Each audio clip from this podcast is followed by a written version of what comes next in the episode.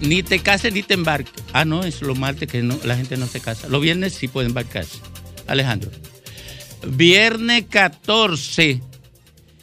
Este es el sol de la tarde en su apertura con el más completo comunicador de República Dominicana, que lo es el doctor Ricardo Nieves. Gracias, Domingo. Muchísimas gracias. Saludo a todo el equipo. Gracias a todo el país que nos escucha cada tarde aquí en el sol de la tarde. Bueno, hoy es viernes, cerramos la semana laboral 14 de abril. Me encamino a Ciudad Corazón Santiago a una actividad académica, a una conferencia. Y les recuerdo que un día como hoy chocó el Titanic, el que parecía invencible, el, que parecía desafiar los mares, chocó con un témpano gigantesco de hielo y se hundió quebrándose en el Atlántico Norte de 1912, 14 de También un día como hoy nació P. Rose, el genial bateador, líder de de todos los tiempos, una máquina de conocimiento sobre el béisbol. En desgracia, porque se puso a apostar y por eso no ha podido entrar al Salón de la Fama ni ser admitido en ninguna actividad deportiva. Reñir con las normas, sobre todo la norma ética de este negocio. Señores, la, el escándalo de los bonos es una vergüenza. Pero, pero voy a usar una palabra muy dominicana. Es una rastrería de la política, en este caso, de los dirigentes del PRM en Santiago los dirigentes y diputados que participaron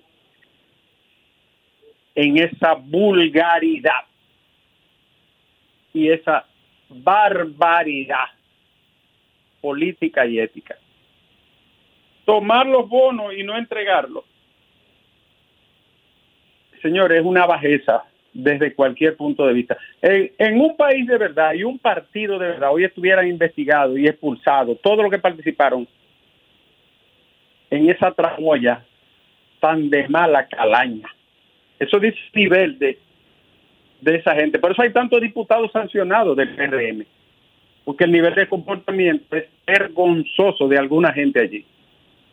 Qué vergüenza. Lo triste que eso se va a quedar así. Y la operación Frontera, por fin, por primera vez, por primera vez mandan a todos los involucrados en tráfico de seres humanos, a todos los mandan por 18 meses a una prisión preventiva y declarado el caso complejo.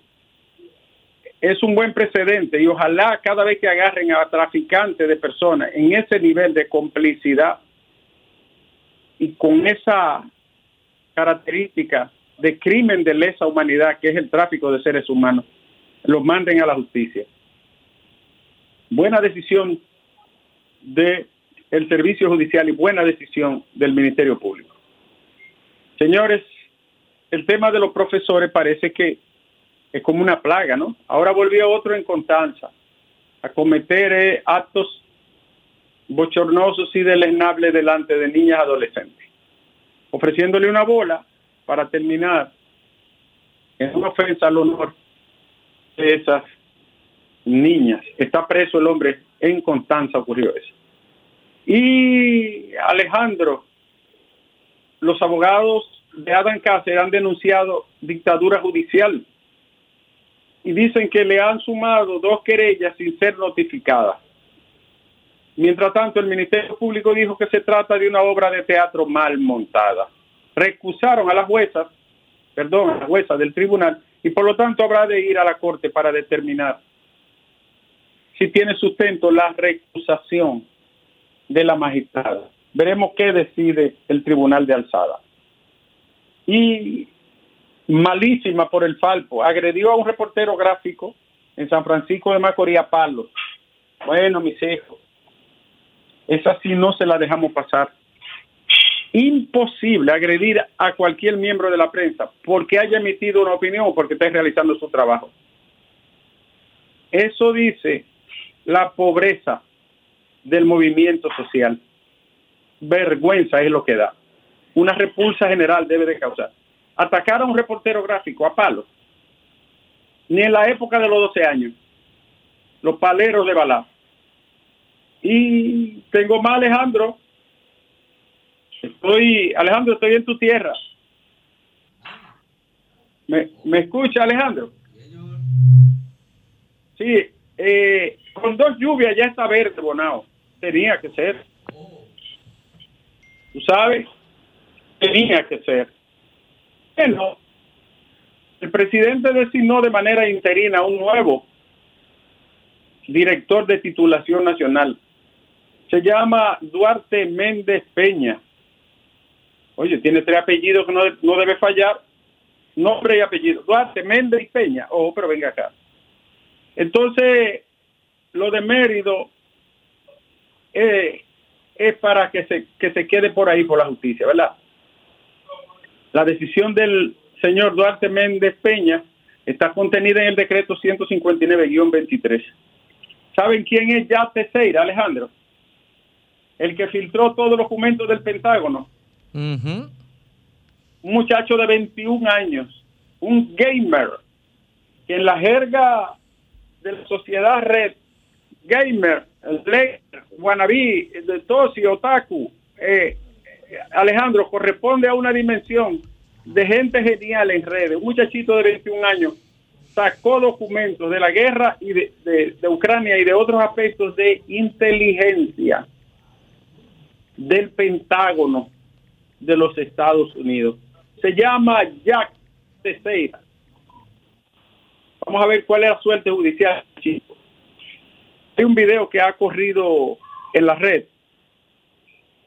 Alejandro, donde se ve a guardias enfrentados. No, no sabemos la procedencia, la fecha, no sabemos la, la veracidad, por eso no nos puede afirmar, pero debe de ser explicado inmediatamente por las autoridades de migración y por CEFRON, si eso es de este tiempo, si es reciente, y por qué están enfrentados a tiros y piedras ciudadanos haitianos de aquel lado y los dominicanos de este lado. Debe de aclararse. Yo no sé por qué esperan que, que, que pase el tiempo y no dicen, sí, fue real y estas son las circunstancias. Están obligados, no es un favor, es obligado a informar de cualquier evento que se dé con respecto a la frontera dominicana con Haití. Y Alejandro, la jueza aplazó la audiencia del caso Coral Coral 5G después de la recusación se espera que la Corte decida al respecto, repito. Y oye esta, Domingo. Sí. Esta, sí, es buena. ¿Eh? Esta sí es buena. Dale. Una señora fue apresada en San Francisco de Macorís. ¿Tú sabes por qué la detuvieron? ¿Por qué? Se robó una mata de orquídea en una casa. Ah, por una mata de orquídea, Alejandro. Cuando aquí hay gente que se ha robado medio presupuesto que anda por ahí echándose fresco. Sácame del aire, Alejandro.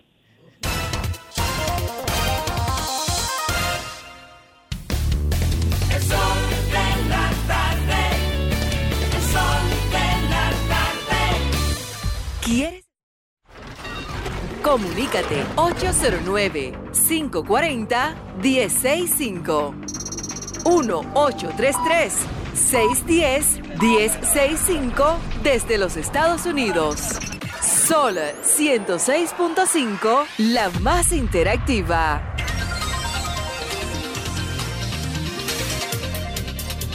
Bueno, como de costumbre a esta hora conversamos con la gente Oye, apresada porque se robó una mata de orquídea. Lo que debieron fue reconocerla por buen gusto. Es que, por el buen gusto. Es que la mata no valía 3 mil millones o 4 mil millones si no lo hubieran tuviera suelta. Tuviera suelta. 10 o 10 mil, 12 mil millones por una mata de orquídea, tuviera suelta. Es verdad. Eh, por Y el- hubiera gente protestando por el Yo- intento de meter la presa. yo quiero hacer un sembrado de, de orquídeas. La orquídea en, en el Cibao vale más que cualquier millonada. de Hace, pesos. hace, hace, hace unos cuantos años, me parece que fue como en el 2000. En el 2000, sí. Yo fui a Singapur a un, a un hotel eh, que se llama Orchard Hotel. ¿Y qué hacías en Singapur, Domingo? Orquídea, eh, orquídea, oye, eh, en la, en la era- Duarte había una... una- era un eh, era un orquidiario o sea la decoración era con orquídeas. Del hotel completo. del hotel completa varias plantas muchas plantas hacia arriba toda la decoración con orquídeas con orquídeas esos son gustos que que Fafa no lo conoce porque Fafa lo Oye. único que sabe es eh, cuestiones de PRM y de silla Y brindar silla- chivo en su casa. Ten cuidado con lo que tú ves. no, pero ese chivo no lo brinda él. Oye, claro que no lo brinda él. ¿Tú Ustedes saben. que Es domingo que lo paga el chivo. Sí. Vámonos con la gente. Buenas tardes. Buenas tardes. Buena. Adelante. Sí, ¿cómo está el equipo? Bien, bien. Medio Mira, le, le saluda la, ingeniera Pion. Primero, antes que nada, quiero decirle a Ricardo Nieves, aunque no está ahí, seguro está escuchando, que estoy de acuerdo con el Torito que está pidiendo que lo pongan a él de medio ambiente. Yo sé que él haría un buen trabajo ahí. Pero lo, lo que me quiero referir, señores, sabemos todo el mundo que educación tiene el presupuesto más grande de todas las instituciones. Entonces no tiene excusa, no tiene excusa educación. Óyeme, eh, equipo. Eh, Y güey, hubo que hacer viral un lugar porque iban a perder el muchacho el año escolar porque hace más de tres años que no pagaban el local y lo estaban sacando, cerró, el dueño del local lo cerró, le puso llave y candado. Entonces, si este, este tiene el presupuesto más grande, ¿cómo es posible que la educación no haya avanzado? ¿Qué es lo que nos pasa? Sa- Buenas tardes. Buenas tardes, Domingo, ¿cómo está usted? Bien, muy bien. Qué bueno. Yo creo que el, el único hombre para mí, hombre clave para medio ambiente es Osiris de León. Ese es el hombre clave. El hombre clave para ¿Por medio ambiente. Buenas tardes. Buenas tardes, Domingo. Adelante. Salúdame. Solo llamé para saludarte y saber que, que ha mejorado. Me siento muy bien por eso y la población estoy seguro que también se siente bien por eso, Domingo. A ti, a la población. Miren, yo no tengo, yo no tengo con qué pagar la solidaridad de la sociedad dominicana para conmigo en estos eventos. Eh, no tengo con qué pagarle amigos leales, sinceros y gente incluso con la que yo no había cultivado amistad, que se preocuparon y se ocuparon de mí. eh, como si fueran viejos amigos o parientes. Eh, de manera que mi gratitud eterna a la población dominicana, a tanta gente que oró por mí, ahora y anterior, de manera que eso lo único que hace es que me compromete a seguir sirviéndole a la sociedad en función de la defensa del interés colectivo. No me van a ver defendiendo intereses particulares que pudieran afectar a la gente. No me van a ver como abogado de gente que afecte a la gente. Me van a ver haciendo exactamente lo que he hecho en toda mi vida, defender el interés colectivo. Buenas tardes. Buenas tardes, Domingo. Adelante. Domingo, ¿usted sabe cuál es el calamar? Cuando te estaba hablando, pusieron calamar. Sí, A cal- nieve. ¿Qué le- eh, ¿Que nieve calamar? Sí, le pusieron calamar por donde quiera que va a los vidrios. Le da 100 dólares por el vidrio. Ah, Sí, otra cosa, Domingo. Esa encuesta que hicieron ahí de Galo, ¿cuántas personas eh, eh, contaron? O sea, eh, eh, dieron su voto. eh, nos dice en la ficha técnica de la encuesta que la muestra fueron 1.200 personas. 40 en la familia. Y somos todos Leonel y a nosotros no, no, no nos preguntaron nada. Entonces, eso no es creíble. Creíble el 24, domingo, cuando Leonel se sube la silla cuando Abinader haga la propia encuesta en los barrios, en, los- en los carros de concho, en los colmados, ese le cuesta que no queremos Abinader ahí. Buenas tardes. Domingo, ¡Ey! mi 22. hermano Dionisio de Luberé, ¿cómo, ¿cómo sigue la salud? Eh, marcha bien, marcha en dirección correcta. Pa'lante, pa'lante, los hombres de fe. Yo siempre le pido y rogándole a Dios Todopoderoso por tu salud, aunque tú no lo creas, aunque no nos conozcamos personal. No, no, porque es que nosotros tenemos un cariño radial de, de demasiado tiempo. Oye, oye el problema, aquí mucha gente, muchas mujeres aquí de Duvergé, siempre preguntan, 22 dime la razón, ¿cómo sigue Domingo? ¿Cómo está Domingo? Pero eh, siempre la gente pregunta por tu salud en Un, un gran abrazo fraterno a todas. Sí. y a Oye. Domingo, te voy a hacer una, un problema. Es más, voy a tocar una tecla. Si Adelante. usted, Domingo, yo soy un interactivo regional que me oriento de todos los problemas que están pasando. Cuando Hipólito Mejía fue presidente de la República, el secretario de Salud Pública era Tordevila. Sí. No, en la comunidad de Soldevila Las era cuando Guzmán. Agua, están buscando los ca- buscando terreno para construcción de hacer clínica privada. Entonces, cuando Soldevila fue que se crearon e- este programa de salud, porque hay que reconocer eso. Allá en la cañita, hubo un señor que le donó ese terreno con el compromiso, oye, Domingo, para que lo dejaran trabajando a él para mantenerse de ahí, donó el terreno. Oye, se fue cuando Hipólito Mejía. Pasaron los, los, los- todos los años del PLD. Ese señor nunca lo tocaron. Oye, oye, Domingo, ahora él, la información que tengo, él es dirigente, es militante del PRM. Lo cancelaron la cañita. Ahora, ¿qué hizo él? Hace meses. Tiene la clínica cerrada con candado hasta que a él no lo repongan. Entonces no hay servicio hospitalario. Tiene Mario Lama, que es de la región. Ese es un problema, Mario, que tienes que resolver, lo que tú conoces, conoces ese asunto, porque la, la salud, oye, de la cañita. Hay varias comunidades que hay que buscar el asesoramiento médico para bajar a la parte de Neiva. Pero Mario Lama, mi hermano, Mario la salud Lama. está por encima de todo, por el amor de Dios, por la- los clavos de Cristo. Resuelve el problema que son pequeñeces, domingo. Mario Lama, hazle caso a 22. Él, él lo escucha, pero después que Ricardo habla. Sí, él lo escucha después de las 3. ¿Él no escucha a Ricardo entonces? No, no escucha a Ricardo. Ricardo no quiere saber de Mario Lama. No, no, no quiere saber. Comparón ese. Yo no sé Como por todo qué. lo de Neiva. Yo no Esos sé por, son- yo no sé por qué, pero Ricardo no quiere saber de Mario Lama. No han podido reencontrar ni siquiera Héctor Guerrero con su experiencia psiquiátrica ha podido eh, Menos, reencontrarlo. Buenas menos tardes. Circe Almanza. Buenas tardes. sencilla. Buenas, ¿cómo están? Adelante. Diciendo yo, eh, eh, parece que es nuevo eh, lo que lo de educación, porque el PLD fue que manejó todo ese dinero, los gobiernos de Danilo Medina. Es que ellos no se acuerdan. Y El ahora- pueblo sí sabe qué hicieron con ese dinero, el desorden que hicieron y el robo. Y otra cosa, ¿qué es lo que les pasa al Falpo? Esa gente tan rara. Oye, le cayeron a Pablo a un reportero ahí en el parque de, de- de San Francisco. ¿Qué es lo que ellos quieren? eh, ¿Qué es lo que ellos quieren provocar? Eh, Buenas tardes. Buenas tardes, mi querido amigo Domingo Pay, esperando que tenga un feliz fin de semana, hermano. Gracias. A don Jefe, por- eh, a don Jefe por igual, Greimer, eh, Jovin Lenchi y a mi amiga Tiulca Herrera y a don Papa Tavera igual. Pérez. Nada más saludos a los que están en cabina. Sí, Diulca Pérez, perfecto. Yo entré de chepe. Eh, digo yo, el domingo, tú que conoces el, el sector, tú conoces Santo Domingo Este, tú lo conoces de, de- de- tú como, como tu palma de tu mano, pero me voy a, re- a referir específicamente al sector de Alma Rosa.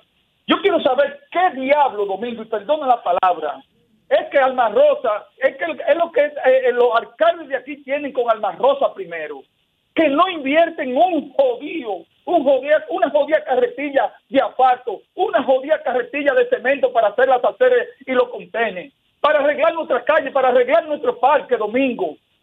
¿Qué es lo que está pasando, Domingo, con Alma Rosa primero? Bueno, No, no invierten, no invierten domingo en, en, en los postes de energía eléctrica, porque Alma Rosa, tú vienes a Alma Rosa primero domingo, y es un solo pagón habiendo luz. Las calles oscuras domingo. Oye, y estos alcaldes, y estos alcaldes queriéndose reelegir como este alcalde de Manuel Jiménez, como el alcalde nefasto que nos pasó también del Cañero aquí. Oye. Y no invierten, y no invierten un chale, coño, en el Mar Rosa, primero que es el downtown Rosa, que ¿Y, es la y cara qué, de Santo Domingo y- y qué pasó con los camiones? Porque yo, todavía lo estamos esperando, todavía estamos esperando los benditos camiones, porque Manuel Jiménez no es no es un gerente, no sabe gerenciar. Ay. A Manuel Jiménez le ha quedado grande esta alcaldía y así quiere él aspirar a reelegirse de nuevo. Oye, Eso es oye. ¿Y quién es el tuyo? y, y Eh, viene. No, no, no, no es que el mío, no es que el mío. Yo tengo 30 años luchando por mi municipio de Exacto, dale Juancito una pelelengua a que porque Grimer no sabe que tú eres un activista social de 30 años. Desde, desde que tuvimos el primer, el primer alcalde aquí, que fue Domingo Batista, cariñosamente Domingo Basura, que se lo puso desde que está aquí. Ese nombre de Domingo Basura que me, bu- que me busqué muchísimos Compañero, problemas. no lo quieras Y, seguir. y va a llegar uno que le, iba- que le iban a decir Sí, Domingo porque- limpieza. No, no, Domingo Basura, porque cuando te, antes de terminar, sumió este Oye. municipio en el más grande vertedero que tuvo Santo Domingo Este, ese fue Domingo Batista. Desde eso estoy yo luchando por mi municipio aquí. No me venga con vaina, Grimer, amigo. Oye, retiro lo oye, dicho Fidel, Fidel, Dígame. tú tienes mala suerte, igual que yo. Porque no Oye, oye, oye. Fidel, porque ahora quiere entrar otro rifero. Otro rifero quiere. No me, no me joda a mí, coño, esta vaina. Adiós, Domingo. Buenas tardes.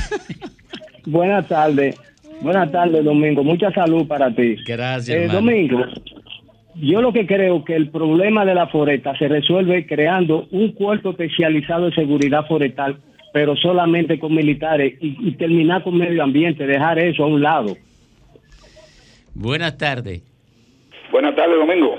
Eh, buenas tardes, hermano. Adelante. Bienvenido a, Gracias, a este estilo de vida que muchos le quieren. gracias. Mire, como dice un viejo refrán, a grandes males, grandes remedios. Pedro de Jesús Candelier a medio ambiente. Zafa.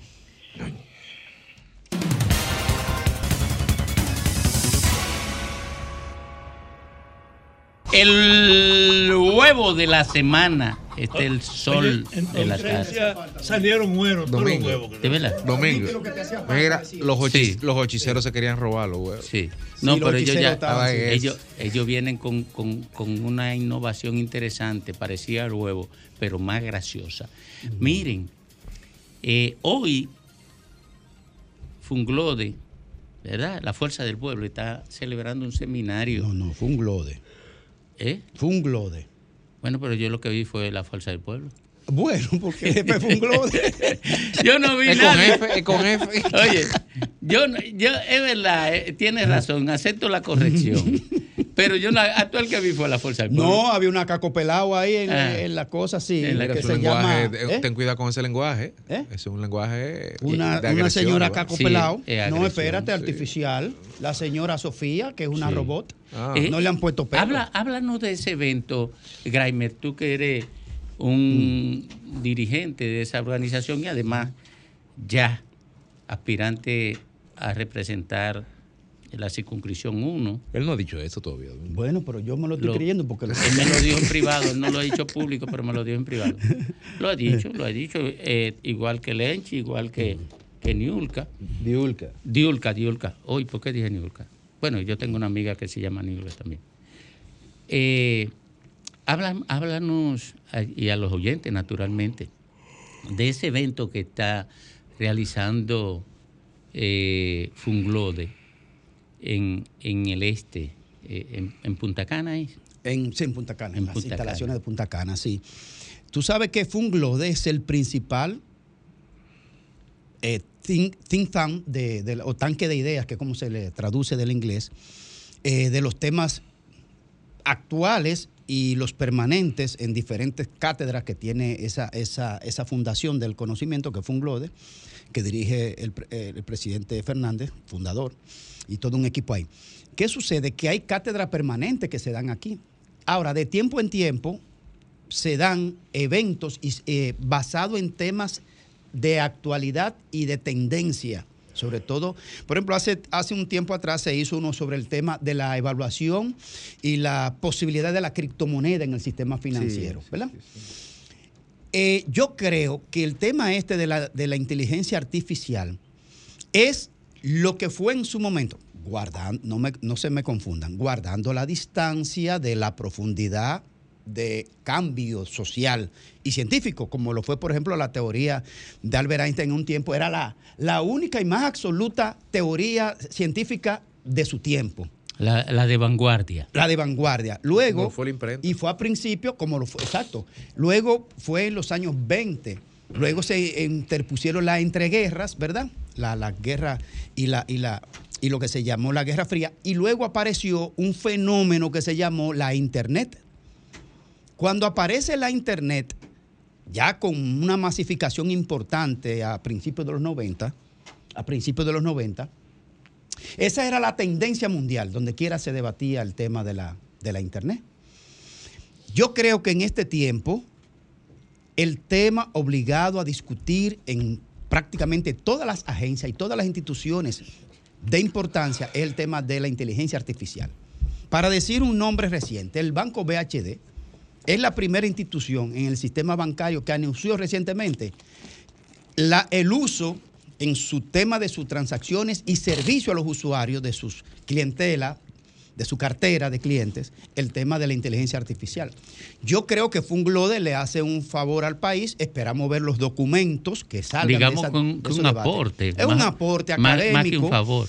Un, eh, un aporte académico al debate. Ah, todavía aquí casi no conocemos mucho de ese tema. Posicionar el tema ya en sí es un aporte. Yo creo que los políticos en general, además de la, de la cháchara diaria obligada y de los planes internos de cada partido, yo creo que la política, eh, los líderes políticos de este país tienen que entrar en el debate ese. Pero, pero hay que entrar Porque hay debate. educación que en algún momento tendrá que esa, tratarlo. esa actitud que vemos de indiferencia eh, que tú acabas de señalar, por ejemplo, de políticos o de, de sectores decisivos en torno a esto, es común al, a- a- al- al mundo. Hace apenas un par de semanas que 1.500 científicos, me parece, prestantes del mundo, hicieron un llamado a, lo- a la, a la comunidad política, a los líderes políticos mundiales, a que, primero, a que suspendan por mientras eh, el tema de investigaciones en esa línea. Porque no se han establecido una serie de criterios y no se han ponderado los valores morales y éticos sobre los cuales la inteligencia artificial puede formular sus conclusiones. Y además porque son, como todo, como todo que es creación del ser humano, tiene rangos de errores, pero claro, cuando tú sometes inteligencia artificial a hacer diagnósticos médicos, es, es un tema. que tú tengas un 3, 4, 5% de mil, bueno, hay 30 gente muerta. Pero además, el tema, lo más importante es que pienso, estamos como, como sociedad tan, tan inmersos en unos temas tan trascendentales como la, la guerra de Ucrania, la reconfiguración del tablero geoestratégico mundial, el ascenso de China, etcétera, etcétera, etcétera, que no le estamos poniendo como sociedad eh, la visión a este tema, lo estamos viendo de soslayo. Y cuando la, se manifieste lo que le llaman la singularidad tecnológica, que, que es cuando ya una maquinaria de estas tenga conciencia de sí misma, entonces no se sabe. ¿A dónde vamos Ah, a parar? eh, Si no se sabes- desata el nudo de la Tú sabes vaca. que se me escapó ahorita uno de los, de los temas vanguardia del tiempo, que fue el, el descubrimiento del genoma humano. Cuando eso se determinó, entonces era el, el tema del tiempo, de su actualidad. A eso que tú dices, Federico, todos los proyeccio- todas las proyecciones de la sociedad distópica, que es la sociedad del futuro bajo ruina, de autodestruida por la humanidad, esa es la sociedad distópica, como es el, el antagónico de la sociedad utópica de Tomás Moro, que es la sociedad perfecta o cuasi perfecta, dicen, y cuando el ser humano piensa y razona una idea es porque es realizable y en el tiempo comprobable. La sociedad del futuro dice que la robótica de la inteligencia artificial terminará atentando contra su propio creador, la humanidad, y tendrá una, eh, una conciencia de saberse a sí mismo como La un ente es la Y separado del ser humano. Y superior. Y será superior. Recuerden que el cine ha retratado mucho de lo que pudiera pasar con el tema de la inteligencia artificial desde hace muchísimo tiempo y lo que pudiera pasar si los androides toman conciencia del poder que tienen y lo que tú dices que lo tomarían entonces en contra del hombre, porque al final de cuentas todo el mundo quisiera ser un individuo, todo el mundo quisiera tener el poder de manejarse Un como le dé su gana. Eh, recientemente vi que las asociaciones internacionales de voces también se van a unir para asumir una postura frente a las políticas que se pudieran desarrollar eh, ahora que está la inteligencia artificial, porque sería uno de los sectores más afectados directamente. Ahora mismo ya hay voces artificiales para todo. Y esas voces vendrían a, a sustituir a las voces de los audiolibros, a las voces de los comerciales, a las voces de incluso las centrales telefónicas de las empresas. Y tú dejarías a un sector sencillamente sin alter- alternativas económicas, sin alternativas de participación en el sector laboral. Entonces, no solamente es en nuestros países pequeños, en las grandes naciones hay una, una cultura eh, bastante amplia sobre ese tema. Mira, sobre ese tema, para ponerte solamente en contexto, una noticia del 29 de marzo, publicada en El Mundo, dice, la inteligencia artificial pone en riesgo 300 millones de puestos de trabajo en todo el mundo. Eso según una investigación de Goldman Sachs. 300 millones. Eso es empezando nada más. Bueno. Bueno, pero, pero, pero, miren, eh, yo creo que hay que dividir dos espacios eh, para proyectar el impacto de la inteligencia artificial en la vida del ser humano, en la vida de lo que queda o lo que se puede llamar como sociedad. Primero, la biotecnología, porque la biotecnología se vincula a la vida humana. Y eso sí hay que dotarlo de un andamiaje ético normativo que permita, eh, si se quiere, construir muros de contención frente a, a procesos que pudieran impactar en valores esenciales de la conciencia humana. Por eso la discusión de la normativa. ¿Por qué? Porque el conocimiento humano es, consciente de que la tecnología es disruptiva, que entra sin que pueda ser previsto con precisión su desarrollo. Todas las teorías que se construyen haciendo pronósticos sobre eh, a dónde llegaría la, la tecnología son simples teorías de proyección. Ahora, lo que sí no es teoría de proyección, sino algo que ya se ha visto, es que la tecnología, el, el desarrollo de la tecnología se da a pesar del hombre. Claro.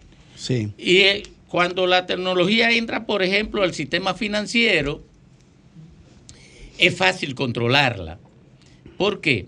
Porque son procesos que se desarrollan cada minuto y frente a lo que el hombre eh, tiene un control. Eh, la tecnología en el ámbito industrial es fácil de, de- de controlarla, de, de, digamos, de eh, eh, eh, ponerle, ponerle monitoreo o switch, monitor tú la apagas. a su desarrollo. Ahora, en lo que yo coincido con muchos teóricos es que el tema del puesto de trabajo no es preocupante, porque cuando se dio la revolución industrial, eh, también impactó y ahí sí se desplazaron puestos de trabajo. Porque él era, era el, el- el músculo era el real. El, real motor Sí, del de- desarrollo. del desarrollo, sí. Y ahí sí se eh, eh, desplazaron una cantidad muy grande en términos porce- porcentual. ¿Y qué, qué ocurrió con la humanidad? ¿Qué ocurrió con la humanidad? Reorientó el rumbo del uso. No, del- simple y llanamente creó más otras necesidades que determinaron Más fuentes. de más trabajo. fuentes de trabajo. Y eso va a ocurrir ahora. ¿Por qué? Porque la tecnología, no solamente con la inteligencia artificial, que si se quiere un concepto sacralizado, un concepto frente al que todo el mundo se inclina. No, no. La tecnología, porque eh, eh, la inteligencia artificial no es más que la, el desarrollo tecnológico en un nivel altísimo, en, en- en la punta. Prácticamente neuronal ya. No, porque lo que se está es situando en un andamiaje tecnológico los procesos cognitivos que se dan. Por Claro. eso es biotecnología. Claro, claro. No, los procesos cognitivos, el- el- la- con, con el desarrollo de la neurociencia, el hombre ha tenido acceso a cada uno de los procesos que se dan en el cerebro.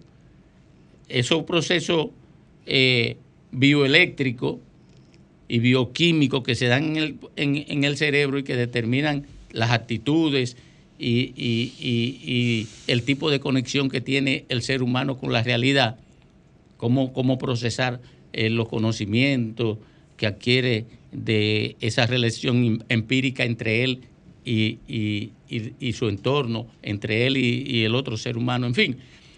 Eso ha determinado eh, un proceso disruptivo en términos de la investigación científica para el uso de la tecnología a fin de recrear procesos bioquímicos y electroquímicos. Por ejemplo, hay un, un tema que es parte de la literatura, pero que ya entró, eh, entró, no, tiene demasiados años ya en el tema del cine y de la, y de la, de la creencia humana. Por ejemplo, la, la autora Mary Shelley, que es la autora de eh, Frankenstein, de el doctor Víctor Frankenstein, que el título original era eh, Frankenstein o el moderno Prometeo, que es el desafío que hace Prometeo en la mitología griega de, de aliarse a los humanos contra sus propios dioses. Pero el, el tema de Mary Shelley, que es la creadora de Frankenstein, que es la, pos- la visión de esa autora inglesa de cómo el hombre iba a desarrollar tanta tecnología que podría crear una vida, La posibilidad de crear vida. de crear vida. De jugar a ser Dios. Es de jugar a ser Dios, que es la, la- la- en definitiva, con una empatadura de, de miembros de órganos humanos y luego electrificar ese cuerpo para entonces activar la chispa de la vida a nivel con- consciente.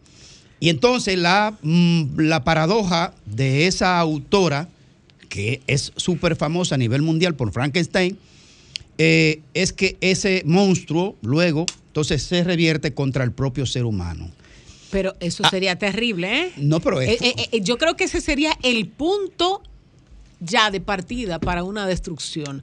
Yo sé que hay muchas teorías y todo eso, pero ahora, por ejemplo, en España y otros países se está viendo la posibilidad de que mujeres que estén en coma puedan servir, puedan poner su útero a disposición para entonces eh, inseminarlas y poder crear fetos de mujeres en coma. Señores, eso no solamente es contra natura, sino necesariamente tiene que haber legislaciones donde haya prohibiciones, porque si no, el hombre no va a tener control de absolutamente nada y todo el mundo que tenga acceso a toda esa eh, tecnología y a, esa, a esos avances pudiera hacer cosas que fueran nocivas para el mismo ser humano.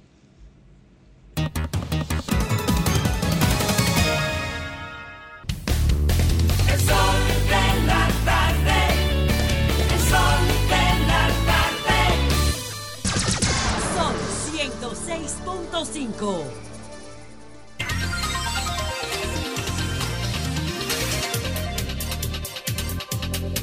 Tres veintisiete minutos con el equipo completo.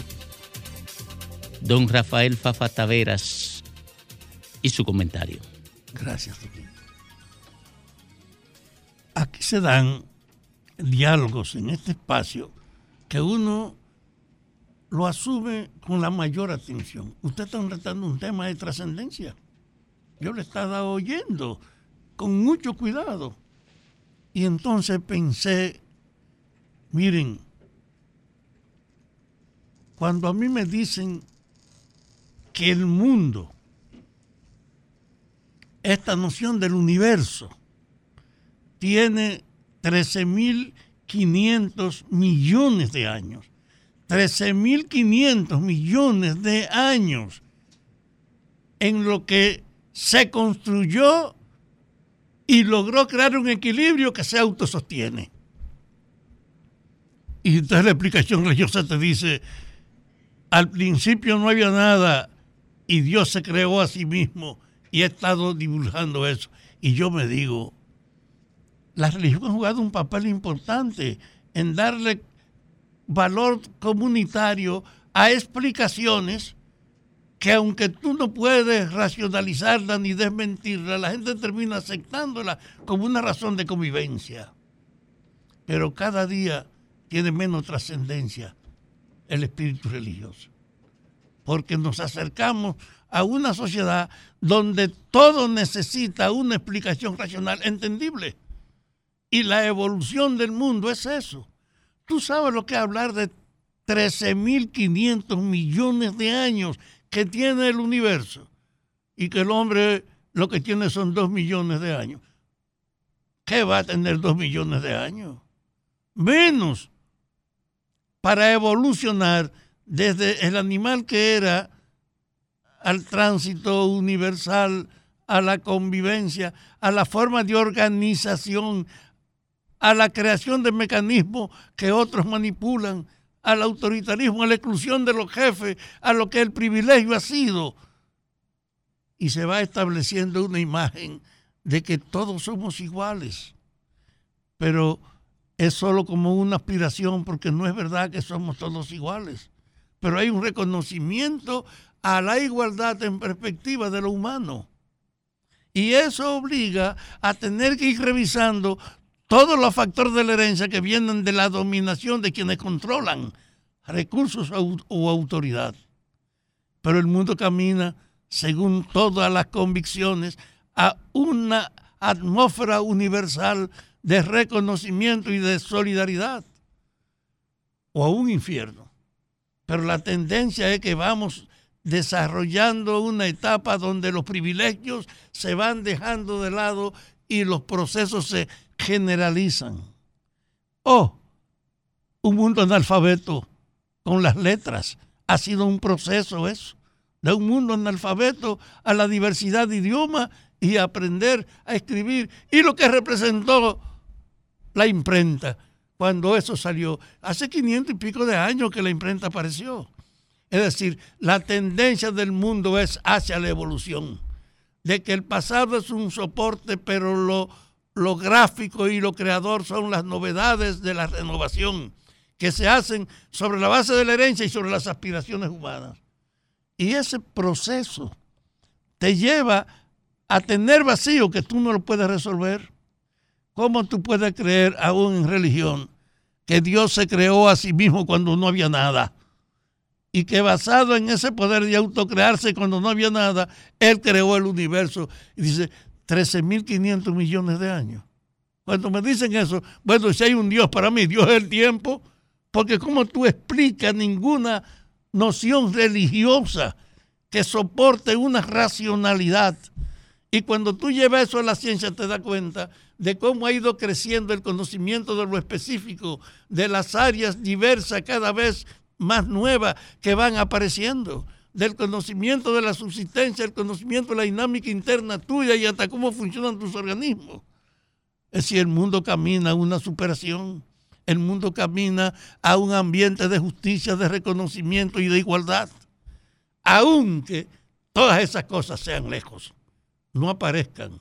Pero yo creo, yo creo que la línea general del progreso y de la sobrevivencia estima en avanzar a una especie de control de lo existente con la masificación de la tecnología, del respeto masivo a la noción de la igualdad y a superar toda la política de los privilegios. ¿Hasta cuándo vamos a durar? Yo no sé, porque tenemos 13.500 millones de años para llegar aquí. Yo no sé cuánto nos faltan, pero en el fondo yo tengo una confianza que la tendencia es la superación, forjando una hermandad en todas las civilizaciones y la cultura, porque en el fondo eso es lo que ha dicho el progreso y eso es lo que indica la convivencia del futuro. Estamos bajo una amenaza de guerras que nadie va a ganar, como son las guerras atómicas. Inconcebible hace 70 o 100 años. Y sin embargo, aún teniendo los recursos para la guerra y aún desarrollándose contradicciones, no parece que sea posible que se desate esa guerra. Yo creo que en definitiva hay una tendencia a que prime también la razón hasta en los conflictos y eso es la esencia de la evolución. Caminar en un camino donde podamos coexistir todos, no ignorarnos unos de los otros, Y en ese ámbito, el progresismo es la esencia de la evolución. Yo espero que en eso podamos darle forma a los dominicanos. En este momento tenemos una situación que es para uno evaluar hacia dónde vamos y yo no tengo duda de que vamos a superar lo que ahora lamentamos, de que el país camina hacia adelante, de que el mundo sigue hacia adelante y que camina la fraternidad.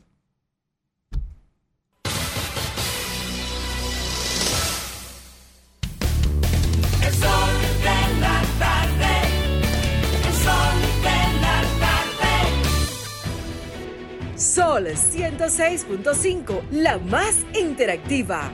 Una emisora RCC Miria. Sol 106.5.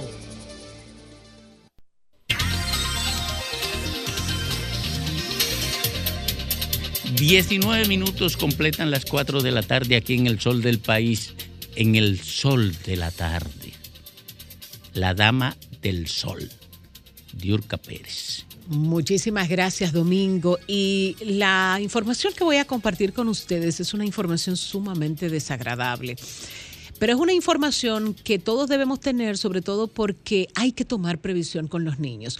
Yo no sé si el COVID nos dejó locos, nos dejó turulecos. Hay muchas teorías de que el COVID-19 nos habría trastornado eh, a los seres humanos. Pero lo que está pasando eh, sobre todo con algunos especímenes, porque no le puedo llamar de otra manera, no tiene nombre. Juan Carlos Delgado Martes, 34 años, profesor de Constanza La Vega, ha sido detenido nada más y nada menos que por masturbarse frente a dos de sus estudiantes a las que le propuso darle una bola en su vehículo, se montaron en su vehículo y el profesor quiso aprovecharse de la situación y comenzó por ahí. Está detenido un hombre, señores, de 34 años, que cuando tú dices, es un hombre joven, es un hombre que si es maestro, tiene una profesión a un nivel determinado, es una persona a la que muchos padres le tienen la confianza de depositarle sus, sus hijos y creen que sencillamente ese hombre va a asumir la responsabilidad de maestro con lo que ellos esperan, con entereza, con respeto y sobre todo con ese sentimiento de protección que deberían tener todos los maestros.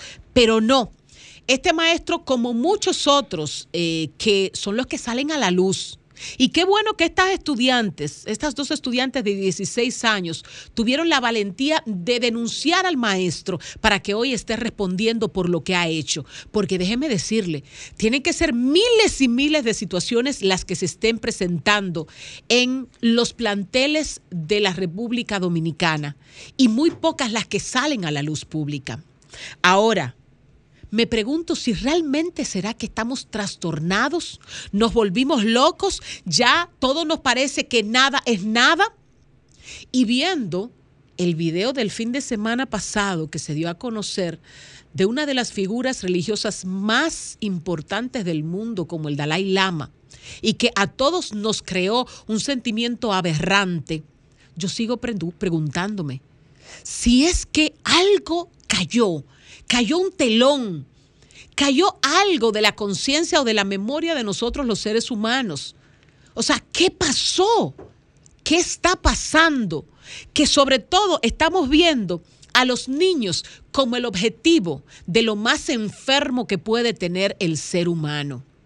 Y República Dominicana no está exenta de eso. Cada semana recibimos una información distinta o de un barrio o de una escuela o de algún lugar determinado, pero sigue pasando. La cantidad de niños que reciben abuso sexual, tanto en la intimidad de su familia como fuera de ella, es sencillamente alarmante. Las que llegan a los medios de comunicación y que nos hacen darnos golpes de pecho son muy pocas. Ahora, mi llamado está sobre todo al Ministerio de Educación, hagan reuniones con sus profesores, háganles saber las consecuencias que pueden enfrentar y lo que pueden perder cuando se involucran en casos como estos. No nos hagamos de la vista gorda, porque no se sabe y ustedes mismos no tienen ni idea de cuándo será el próximo caso de una aberración sexual con niños que tienen ustedes que proteger. Vamos a hacer algo desde las escuelas y a los maestros y a la misma sociedad. Señores, no nos hagamos de la vista gorda, porque cada vez que aparece un caso que llega a la justicia, surgen 8.500 versiones de que hay gente que ya lo había visto hacerlo una vez anterior. Entonces, vamos a seguir viendo que abusen de nuestros niños y nosotros a mirar a otro lado. Tenemos que revisarnos como sociedad. Los niños no pueden seguir siendo víctimas de un país que sencillamente todo lo que debe hacer es para protegerles.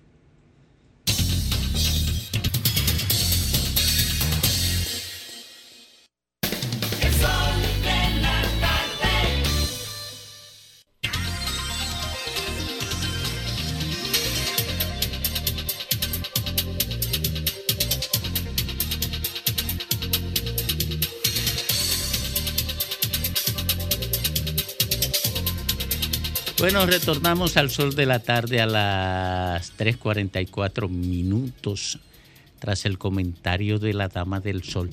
Miren, eh, residentes en el millón próximo a un hotel que está en la 27 con Atuey se quejan de que en medio de la escasez de agua, este centro comercial se conectó con una con, con un tubo de, de dos pulgadas a la, a la matriz de la casa de 6 pulgadas, no sé, quizá más grande. Y que esto implica que extraiga una cantidad de agua tan grande porque es un, un hotel que impide que los del barrio contiguo, los, del- los de, eh, sí, los de los sectores contiguos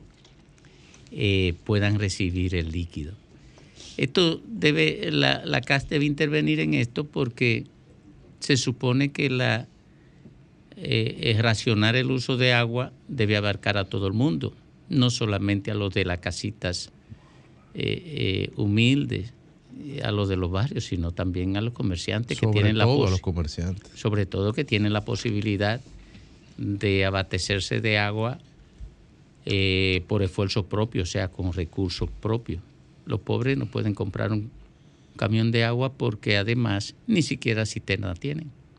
Entonces, esto en medio de esta escasez eh, tiene que tener algún tipo de regulación por parte de la autoridad en el área, que es la Corporación de Acueducto y Alcantarillado de Santo Domingo. Don Lenchi Vargas. Muchísimas gracias, querido Domingo. Y en este viernes un saludo especial de inicio de fin de semana a todos nuestros dominicanos, a todos. Y muy especialmente a quienes están conectados con la comunidad RCC Media y Sol de la Tarde. Bueno, yo quiero también, así siguiendo el espíritu de Domingo, hacerme eco de, una situación en una comunidad y es el caso de Salcedo.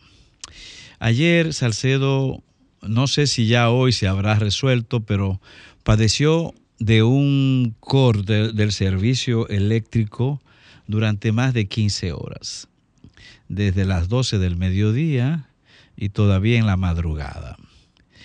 No he tenido informes en la mañana y acepto que no he buscado más información, pero algunos amigos muy cercanos, en quienes confío y creo, me hicieron llegar esta información que además se convirtió en un fenómeno explosivo en Salcedo ayer debido a que muchas manifestaciones ocurrieron, con básicamente expresándose con quemadera de gomas. Eh, el reclamo se, se agudiza también porque Edenorte, que es la responsable de ese servicio, no suministró la información a tiempo a, los ciudadanos. Y además también alegan los, los municipios de, de ese municipio que el Edenorte tampoco fue dando explicaciones precisas. Se supone que se trata de más bien de mantenimiento, es lo que se supone.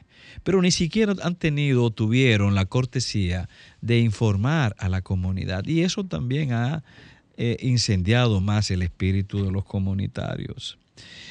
Eh, de acuerdo a las informaciones suministradas, este tipo de, de tardanza o este tipo de déficit en el servicio se debe ante todo a la falta de pericia de los técnicos con que cuenta eh, Edenorte en esa localidad o en esa región, dado que los principales técnicos, aquellos que habían sido eh, capacitados, entrenados y que tenían las competencias, fueron cancelados.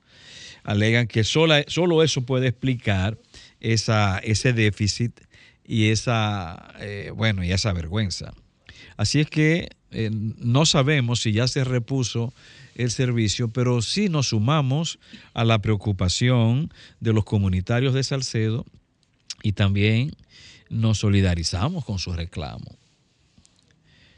Por otro lado, quiero hacerme eco de, de lo que es un acto de justicia. Nosotros queremos saludar y aplaudir la decisión del ministro de Educación, el, señor Hernández, dado que por esta vía habíamos nosotros comunicado que decenas de técnicos de educación física habían sido excluidos, ante todo del pago, eh, pese a que sí fueron evaluados conjuntamente con eh, miles de otros técnicos de educación física.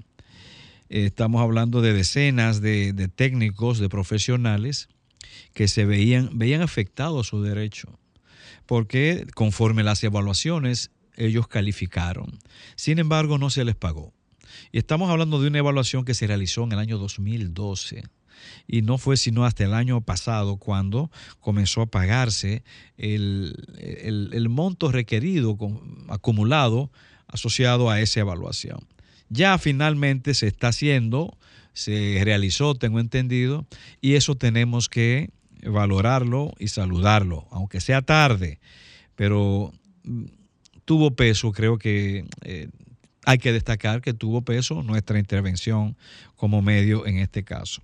Así que nuestra salutación a los técnicos y de igual manera un, un agasajo para el, el ministro de Educación de República Dominicana por ese paso.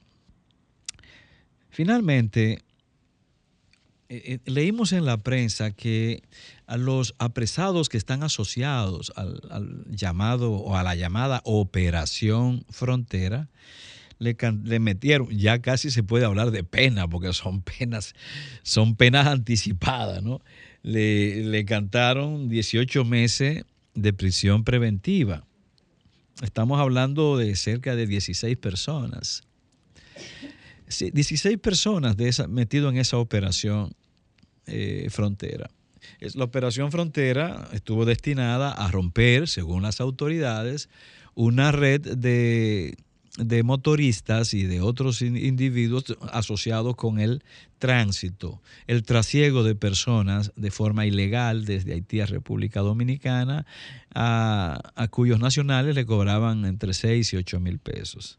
Bueno, ok, eh, eso fue una operación que se anunció con, con, mucho, con mucho ruido. Yo siempre dije que bien, la, la aplaudíamos muy bueno, que se comience, a, eh, se comience a operar en ese sentido, pero eso era insuficiente, pero eso no significa realmente una lucha real contra el trasiego de personas, porque no es cierto que, esa, que una red de esa magnitud va a estar bajo el control de, de dos tenientes. No es cierto que dos sargentos, no es cierto que, que cabos, por Dios, o sea, si, si bien estaban de hecho involucrados, según las autoridades, en actos ilícitos, perfecto, pero no me hablen de que están rompiendo redes de tráfico de personas, porque eso realmente es una suerte de burla a la inteligencia de todos. Ahí la situación de, de Haití, del, del trasiego de personas, del mercado de personas y de personas apresadas por haber estado ilegal en República Dominicana, pero que vuelven, retornan de vuelta a, sus, a los puntos donde fueron apresados debido a que pagan dinero, a que cubren un peaje. Eh, el, el- el nudo fuerte de eso no está en esa red, por Dios. Sabemos que no, que hay autoridades civiles de, alto rango para el área de migración, que hay autoridades militares de alto rango involucrados en eso, pero no aparecen en los expedientes. Ni siquiera se habla de investigaciones. Por allí es que tiene que realmente orientarse el trabajo. No, por, no con esto, no lo, no lo quiero, ¿verdad?, disminuir humanamente, pero realmente estos no son los que representan el gran negocio. Un negocio que sabemos significa, acumula cientos de millones, del año, de, cientos de millones de pesos al año. Lo van a representar eh, teniente y sargentico. No, no, no, no, es una distracción. Es más, señores, eh, a fin de este mes, del mes pasado, estuve leyendo de una, una denuncia de los ganaderos de Dajabón. Los ganaderos de Dajabón, ahora, a finales del mes pasado, a finales del mes pasado, y esta gente de la operación eh, Frontera fueron apresados anterior a esas denuncias de los ganaderos de Dajabón, donde indicaron, le voy a dar un caso. Eh, dentro de la denuncia periodística que se hizo, uno dijo que le habían robado 22 reses y, y entre ellos el padrote, que se supone un animal súper caro. 15 vacas, dijo otro que le robaron con dos caballos. Y otro dijo que 12 vacas y una yegua, pero todos, todos fueron llevados a Haití. Fue, eh, todos esos animales, más otros que ellos denuncian, cruzaron la frontera sin pasaporte, sin visa, sin, las vacas, sí, los caballos, las yeguas, todos ellos pareciera que tenían una orientación racional y se orientaron hacia el territorio haitiano. Pero sabemos que no, sabemos que para que ocurra eso debe existir una banda realmente eh, entronizada en esa frontera, integrada por eh, por personas dominicanas y personas haitianas, pero las dominicanas no son simples sargentos. Es decir, que esa operación frontera, si bien la saludamos como un paso, un paso simbólico, no representa lo que tiene que ser la lucha por adecentar eh, los trabajos de migración a lo largo de toda la frontera de República Dominicana, que he insistido, no es cierto que se va a resolver con un muro fronterizo, sino y fundamentalmente garantizando un muro ético, un muro moral, garantizando apego a la institucionalidad y, en consecuencia, apego a las leyes de República Dominicana. Es ahí donde está realmente la razón de la lucha contra el tráfico de personas de forma ilegal y, además, contra el mercado de personas. Si queremos una real política de migración, es hacia allá que hay que orientarse. No hacia simples chivos expiatorios o acciones que están destinadas a, reorientar nuestra atención.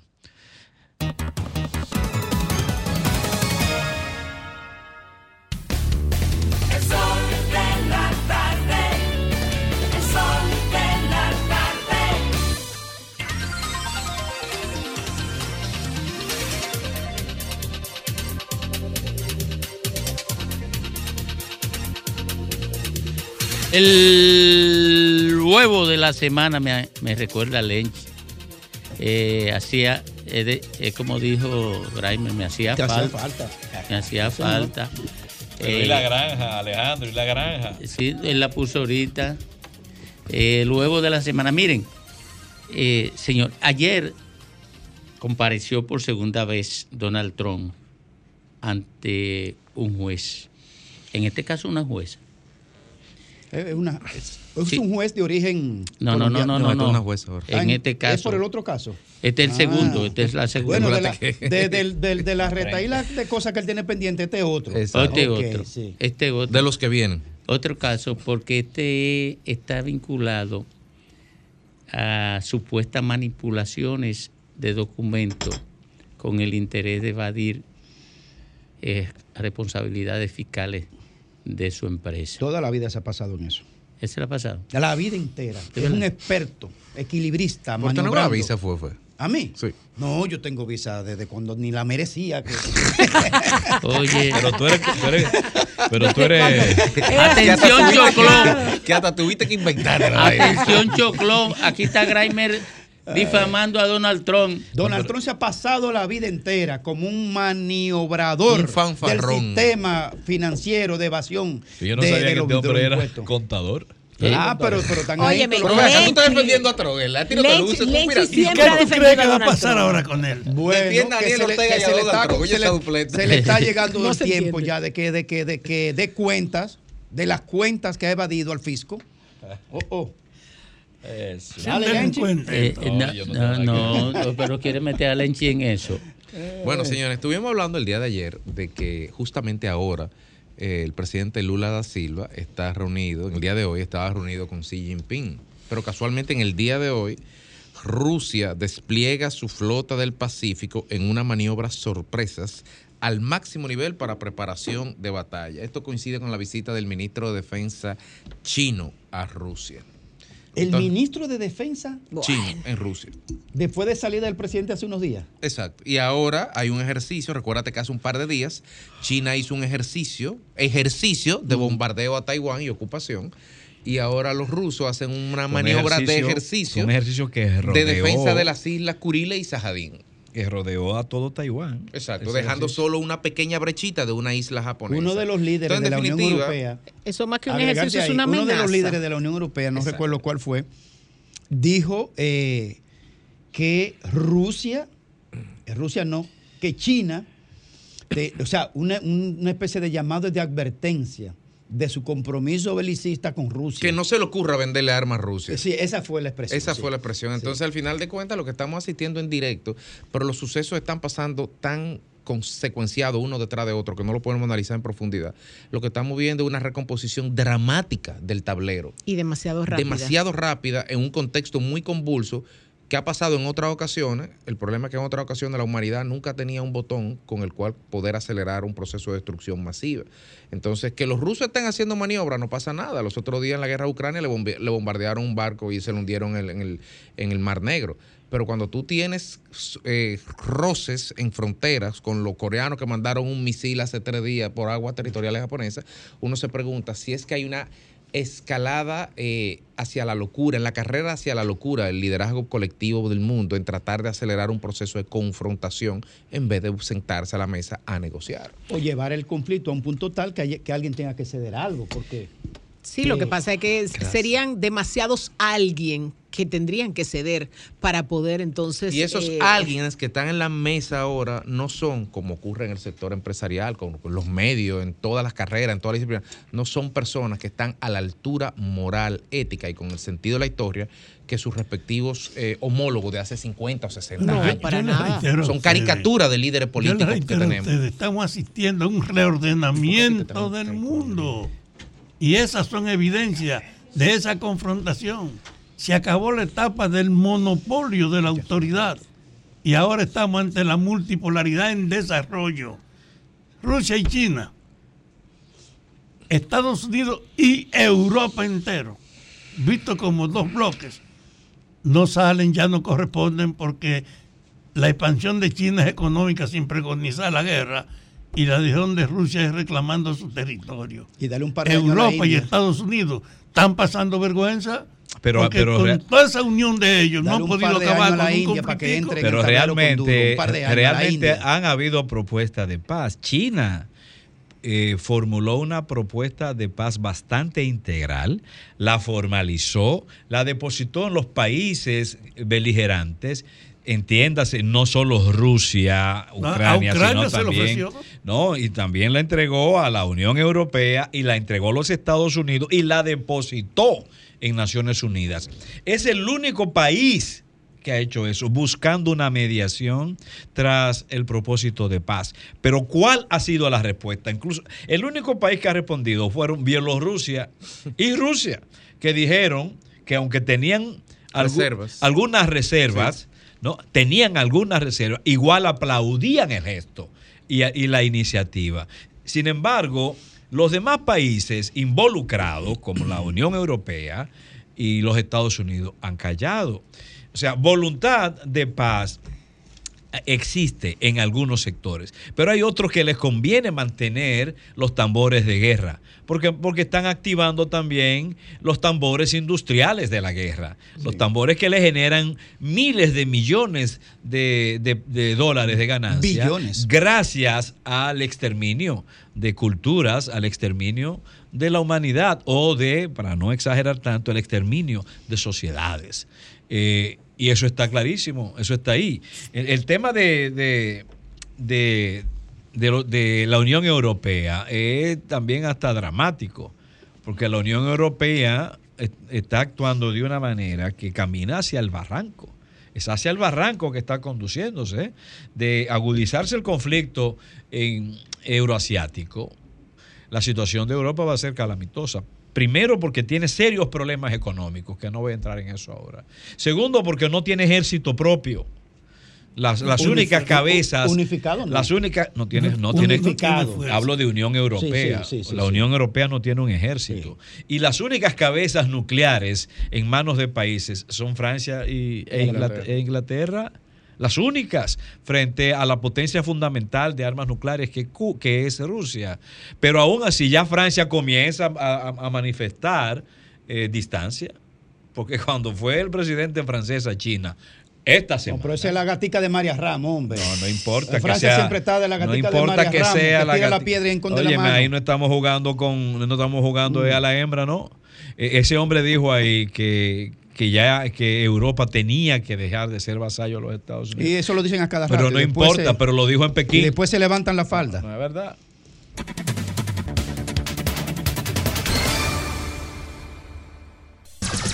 Sol 106.5.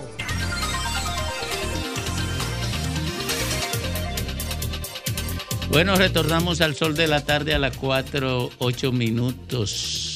¿Sabes, Domingo, que en este evento, que el día de hoy, este importantísimo evento que ha realizado Funglo del día de hoy en torno al futuro de la inteligencia artificial, la inteligencia artificial también sirve para como mecanismo predictor, no solamente constructor de la información, de, sino de predictor de situaciones futuras. Pero al tener tanta big data, tanta gran información, la inteligencia puede construir respuestas a preguntas en tiempo presente y analizar sobre esas variables las respuestas en tiempo presente que se le hagan. Presidente Leonel Fernández evidentemente no pudo desaprovechar la enorme oportunidad de tener a este robot llamado Sofía, en alegoría a, lo que es la, filosofía griega, eh, y le hizo una pregunta muy interesante. ¿Qué tal le parece la situación económica de la República Dominicana?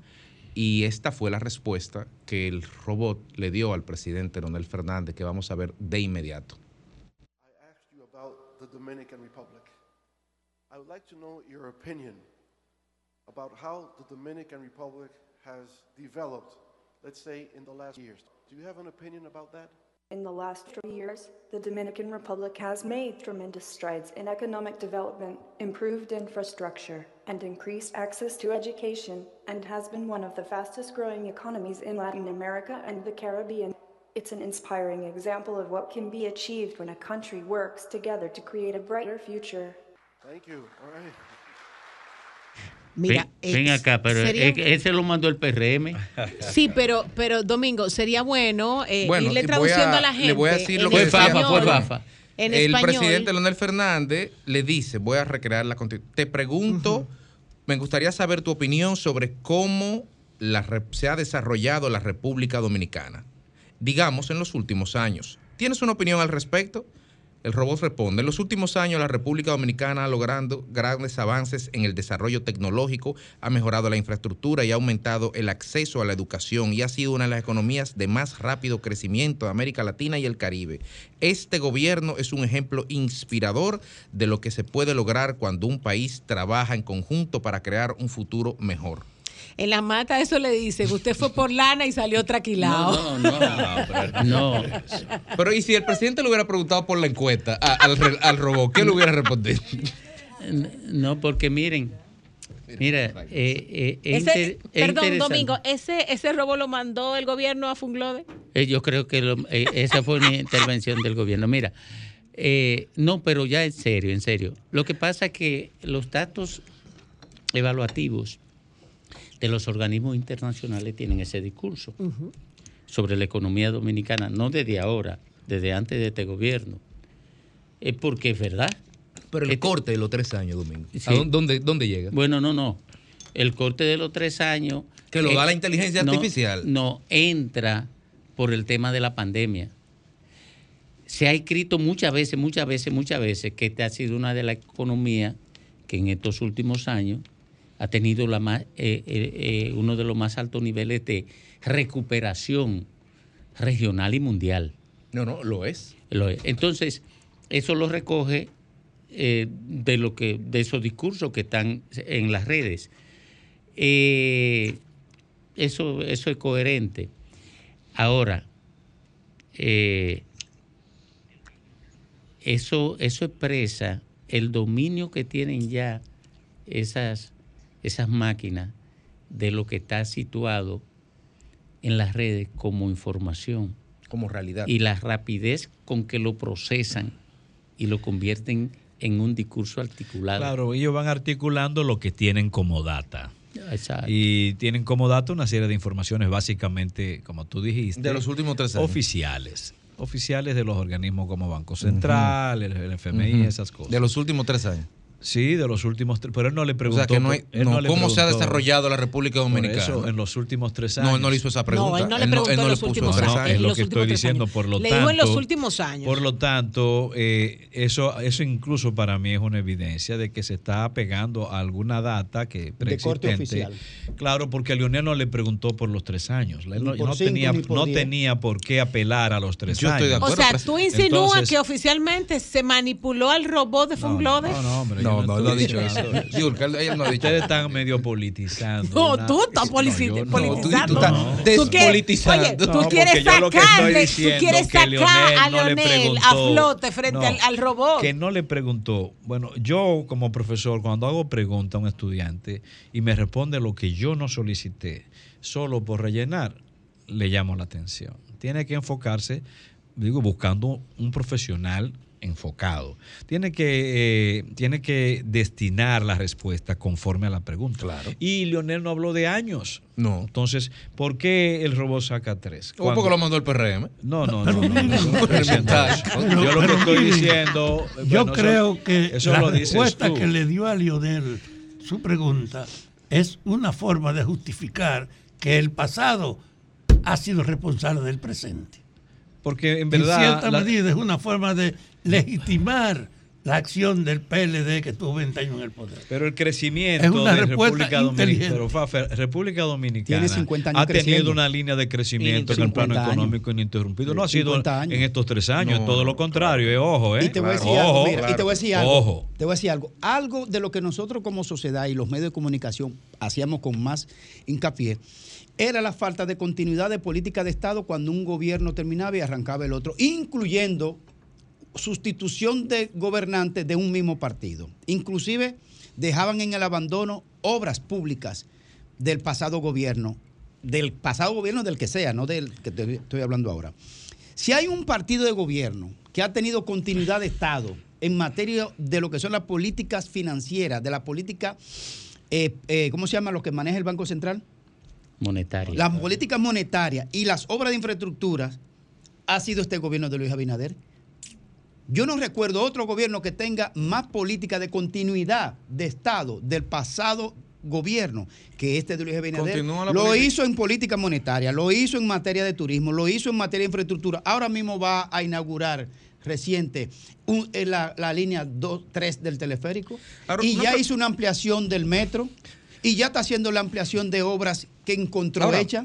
eh, eh, con relación O sea a lo que que- decía Domingo al principio de la discusión, al comienzo del programa, de, la, de lo que son los sentimientos de la inteligencia artificial. Porque una cosa es manejar la data, repetirla, construir información a partir de data manejada. Pero ¿cómo tú ponderas que un robot te diga, este gobierno es un ejemplo inspirador de lo que se puede lograr cuando un país trabaja en conjunto para lograr su futuro mejor? Es ¿Qué- extraño. ¿Cómo tú mides la inspiración? Sí. O sea, es un- una categoría eh, de sensibilidad, una categoría humana, inspirador, no es estadística, no es indicador monetario, nada. Entonces, ah, tú tienes por un lado una repetición de axiomas que tenemos 30, 40 años viendo en- por diferentes organismos internacionales y del otro lado una evaluación de la lógica del punto de partida de lo que es la gobernabilidad del el modelo de gestión que tiene el gobierno que según el robot es inspirador. ¿Cómo se llega a esa conclusión? Me pregunto. Eso lo mandó Fafa. El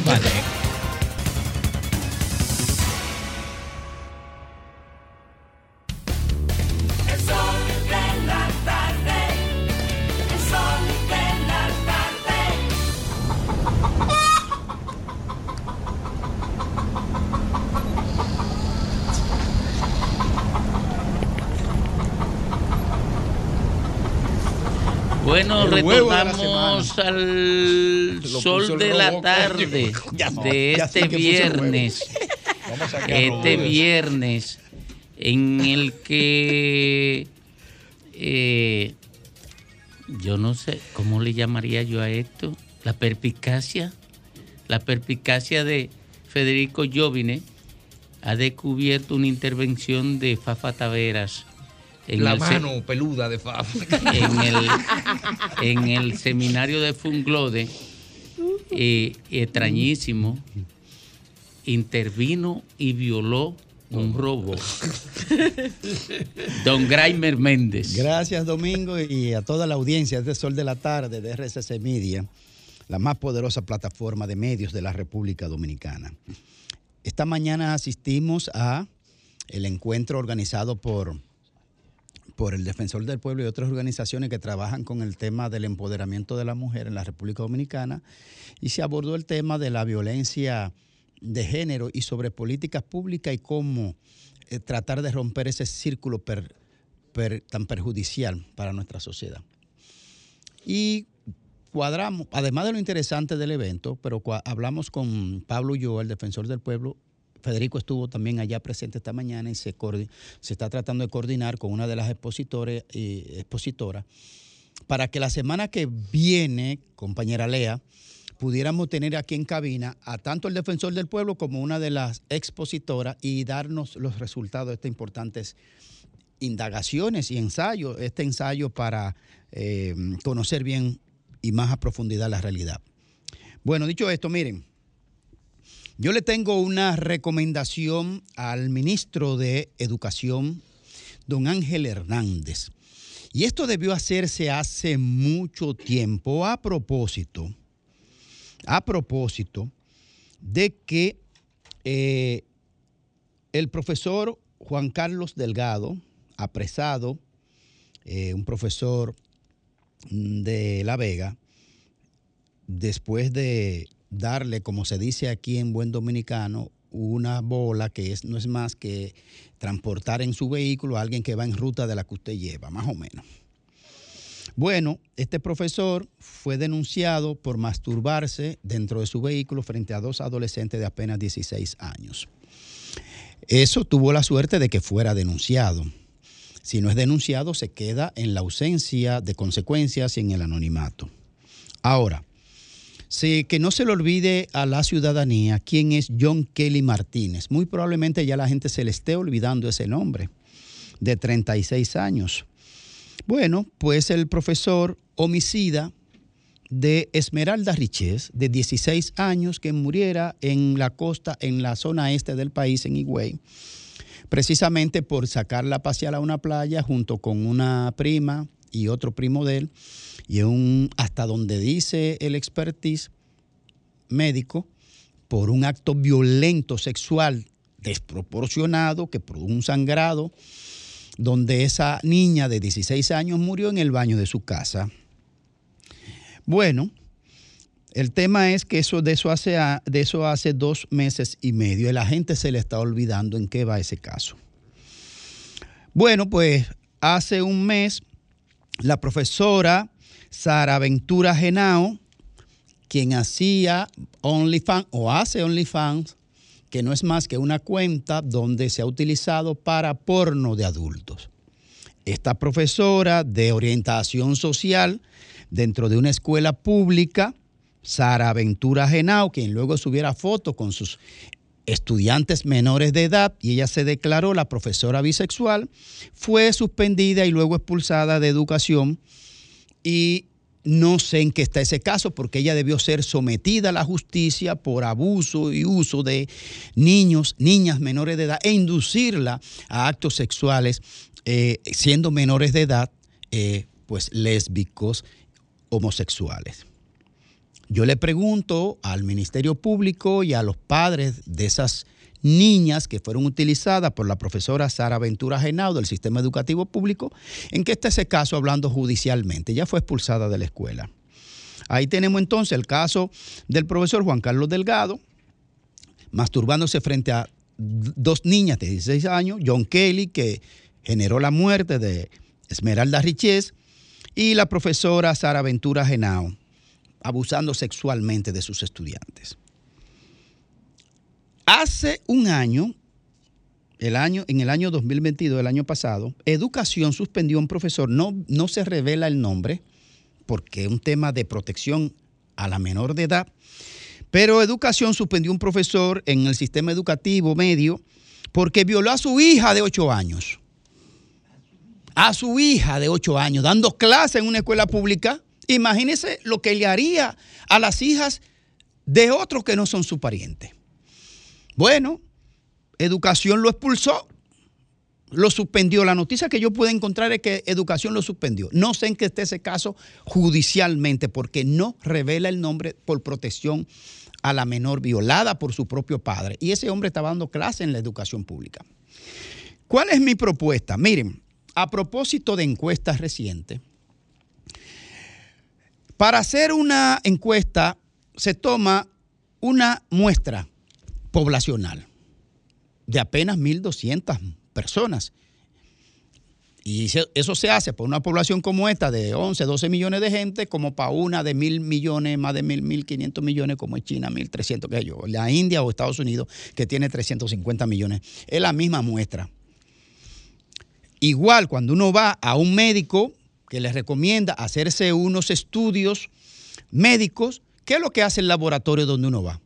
No le saca la sangre completa en, un en tres cubetas para estudiar su sangre y hacerle un, un expertise médico. No, lo que hace es que le pincha una, la yema del dedo y de ahí le saca una, un poco de sangre. O y si es más profundo, le saca aquí por, por cuando le, le sacan por la vena del brazo y le sacan unas muestras dependiendo de lo que se vaya a estudiar. Bueno, lo que quiero decir con esto es, señor Ángel Hernández, ministro de Educación, eh, de Educación, y además a la directiva de la ADP, que casi siempre se queda muda frente a estos hechos.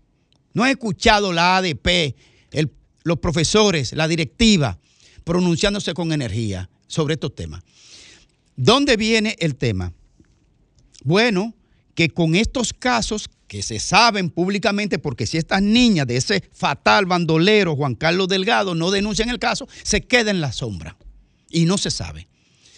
Entonces, si eso son unas muestras de lo que sale públicamente, que se logra denunciar o que pasan hechos fatales como el caso de Esmeralda Riches, entonces quiere decir que si eso es una, una prueba, ¿cómo es eso irradia al sistema educativo completo, público y privado, el tema de los abusos sexuales en el sistema educativo? ¿Cuál es la propuesta, ministro Ángel Hernández?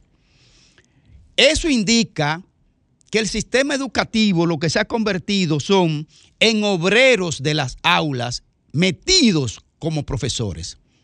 Obreros. Porque un maestro, un profesor,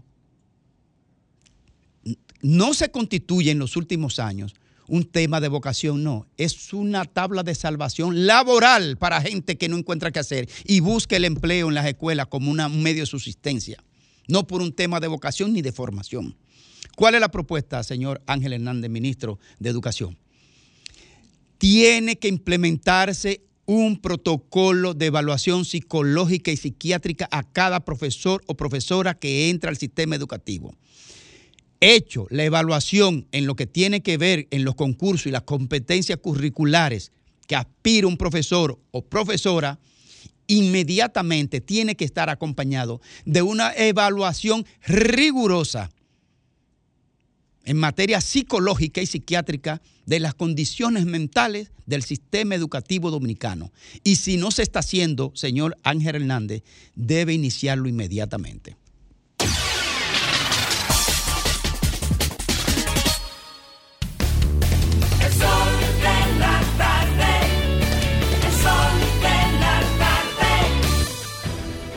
Sol 106.5, la más interactiva. Una emisora RCC Miria. El sol de la tarde. El sol de la tarde. Sol 106.5. Sí. Bueno, son las 4.34 minutos aquí en el sol de la tarde y en todo el país. Don Federico Jovine. Gracias, Domingo. Buenas tardes. Buenas tardes, amigos que nos ven, que nos escuchan. Miren, nosotros hemos sido reiterativos, reiterativos y repetitivos con lo que es el tema del tránsito en este país, porque en definitiva, yo vivo aquí, yo soy ciudadano de la República Dominicana, no lo soy de otro lado, no pienso serlo de otro lado y por lo tanto me duele lo que pasa aquí. Pero al parecer, las autoridades responsables del tránsito de la República Dominicana lo que han hecho es, como política pública, que a palabras necias, oídos sordos. Al parecer, las autoridades encargadas de regular el tránsito en la República Dominicana entienden que la opinión de miles de dominicanos que a diario se desahogan, porque ya no estamos entrando en crítica, ya esto es algo freudiano, ya esto es un desahogo que uno hace por las redes o incluso en los micrófonos o en los comentarios, pero uno lo hace en el legítimo derecho de, de tratar de obtener una respuesta que nos explique por qué y con qué razón tenemos que, que sacrificar parte de nuestro tiempo vital en cosas que, que se, que se deben a lo absurdo. El poder esencialmente es simbólico. Por eso el presidente tiene una banda presidencial, por eso tiene una placa 01, por eso tiene franqueadores, por eso tiene escolta, porque el poder se nutre de símbolos. El Papa tiene una mitra, tiene una estola, tiene un bastón, un báculo, esos son símbolos. Y una concreción más terrenal de la simbología del poder es el orden. Cuando algo está ordenado, algo está sujeto a un poder. Cuando algo está desordenado, no hay poder, no hay autoridad. Entonces, si no lo quieren ver desde el punto de vista de la eficiencia del tránsito, miro desde el punto de vista de la simbología del poder, del desafío a la autoridad. En este país no hay autoridad en materia de tránsito. Y es lamentable que eso sea porque eso refleja en el fondo que no hay autoridad de nada tampoco en este país. Ahora, cuando quien está llamado a, preconar con el ejemplo de la propia autoridad, Friendly, por favor, como esta imagen que está ahí tomada el día de hoy, hace apenas un par de horas en la carretera Duarte. Miren ese camión, ca- déjalo ahí por favor, camión, carril de la izquierda, carril de la derecha absoluta y completamente vacío. Dame la otra foto, por favor. Armada de la República Dominicana. Ah, por cierto, no tiene placa el camión. No tiene placa, no tiene placa. No puedo, no puedo decir más nada porque no tiene placa. Entonces, eso es común, pero el absurdo, la incompetencia también es común. La ineptitud de las autoridades de la República Dominicana encargadas de regular el tránsito también es común. Pero uno está harto ya de esto, porque no hay una explicación de tanta incompetencia, tanta incapacidad, tanta indiferencia. No, no, yo no quiero una línea de metro, yo no quiero un teleférico, yo no quiero un soterrado, yo no quiero rampa, yo no quiero elevado, yo no quiero seis carriles. No, yo me conformo con que se cumpla la ley. Yo me conformo con que haya un agente ahí de la DGCET que obligue a ese señor a transitar por la derecha, como todos deberíamos hacer y no pasa nada. Pero no pasa nada. No pasa nada cuando alguien se lleva un semáforo en rojo, no pasa nada cuando un delivery se monta en una acera, cuando un delivery en un motor te dice que te quites de la acera porque él va a pasar y los agentes se ríen y no pasa nada. Ajá, pero no ose usted, no ose usted despegar una de las dos manos del guía para que venga un subnormal de toda gente. Sí, un subnormal, porque está por debajo de la normalidad. Porque la normalidad debería ser el sentido común de decir ante tantas incompetencias y ante tantas faltas legales, ah, no, yo voy a coger a este que no tiene las dos manos en el guía y le voy a poner una multa. mientras a, mi lado pasan guagua sin luces, sin marbete, sin placa, sin licencia, sin un antidumping que digan con, con qué está manejando arriba, con cuáles sustancias tóxicas, dicho por sus propios líderes sindicales, no por mí. Entonces, como la indiferencia de la autoridad es hacerse el loco, yo quiero que sepan la autoridad del transporte que nosotros no nos vamos a hacer los locos. Yo me lo voy a coger personal esto. Y esto es personal ya. Y aquí hay que desnudar la incompetencia de las autoridades que dirigen el Intran, de las autoridades que dirigen el DGCET y de la autoridad del Ministerio de Obras Públicas que son encargadas de regular este tema. Y en Obras Públicas hago la salvedad de que lo único que funciona ahí es la Comipol, que eso sí están haciendo su trabajo. Eso sí están haciendo su trabajo. Pero fuera de eso, nadie está haciendo nada porque a nadie le importa nada. Y a veces yo me pregunto si es que estas autoridades andan en alfombra voladora y sus familias también, y sus hijos, y sus madres, y sus primos, y sus familiares, porque no puede ser que vivamos en una sociedad tan distópica, que unas personas vivan en una realidad, en una burbuja completamente ajena a la que 10 millones 800 mil dominicanos sufrimos y padecimos cada día. No puede ser, ya está bueno.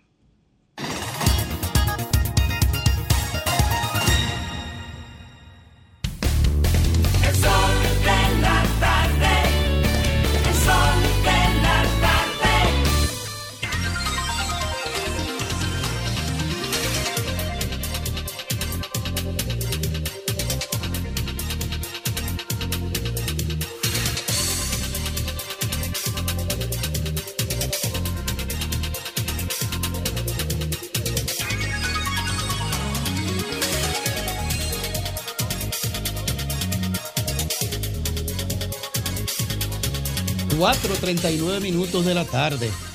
Y bueno, el líder de este equipo está ahora. En el último comentario, eh. antes del huevo de la semana, Domingo ¿Tú, ¿tú quieres que, que Ricardo le plantee a Antonio Payá que me cancele? Sí, sí. ¿Qué fue Ese tigre... Puso un huevo. Puso un huevo. Ese tigre no el quiere huevo. De oye, oye... Pero primero se llevan a Grimer por Gra Gracias, Grimer. Domingo paz Gracias, Grimer. Miren todo el que ha estado en política y pasa del nivel del fanático normal, sabe que cuando un partido tiene su candidato presidencial, el candidato presidencial pasa a ser el jefe de la organización durante todo el proceso electoral. Eso debería ocurrir en el Partido de la Liberación Dominicana, al igual que ocurre en la Fuerza del Pueblo, donde obviamente todo el mundo sabe que el candidato presidencial es también el líder de la organización. Y ocurre en el PRM. Esto sin extenderme a otras a las otras organizaciones. Pero el PLD después de terminar el proceso electoral pasado, le entregó la presidencia de la organización al expresidente Danilo Medina, porque el presidente Danilo Medina necesitaba el PLD para defenderse de lo que prevía como una embestida contra la organización por la naturaleza en el que se en el que surgió o en la que surgió el gobierno del PRM. Y ahí el PLD quedó entrampado. Quedó entrampado porque el Ministerio Público del gobierno del PRM inició un proceso de persecución de la corrupción. Y como la corrupción fue tan abarcante en los gobiernos del Partido de la Liberación Dominicana, la dirigencia del PLD prevía que se iniciara mucho proceso, a tal punto de que un hombre del peso interno de Euclides Gutiérrez Félix se atrevió a decir en un medio de comunicación nacional que si el PLD salía del poder iba, iban, caerían presos todos los dirigentes de la organización, incluyendo al presidente de la República. Y obviamente todos los esfuerzos se concentraron en el PLD para prepa- preparar la organización para que pudiera defenderse del proceso anticorrupción que se encaminó desde la Procuraduría General de la República. En consecuencia, el PLD no ha podido concentrarse en invertir esfuerzo en proyectar la candidatura de Abel Martínez, consolidar ese proyecto presidencial de cara al votante y ejecutar un plan que consolide las posibilidades de esa organización de competir de manera honrosa en el proceso electoral pasado. Eso explica incluso que Abel Martínez diga, yo le presentaré al presidente de la organización, a Danilo Medina, la inquietud de una parte importante de la dirigencia de la organización de que se negocie una alianza con la fuerza del pueblo. Eso dice que él no es el jefe del proyecto electoral del Partido de la Liberación Dominicana, aunque sea el candidato presidencial. El PLD ha quedado atrapado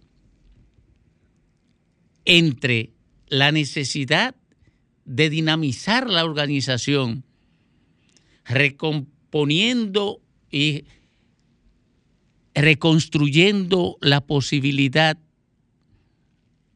de una esperanza de la militancia y los simpatizantes en la viabilidad de la organización después de la embestida judicial de que es objeto. Hay un dilema. O defiende a la gente acusada de corrupción e infecta la candidatura presidencial de Abel Martínez, o se concentra en defender la candidatura de Abel Martínez, distanciándose de quienes están acusados de corrupción. ¿Por dónde encaminará el PLD sus esfuerzos? ¿Por la consolidación de la candidatura presidencial o el aceitamiento de la maquinaria política para defender a los que están acusados?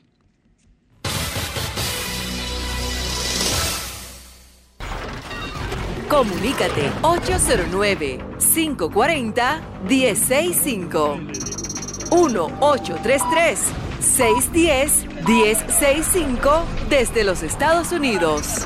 Sol 106.5, la más interactiva.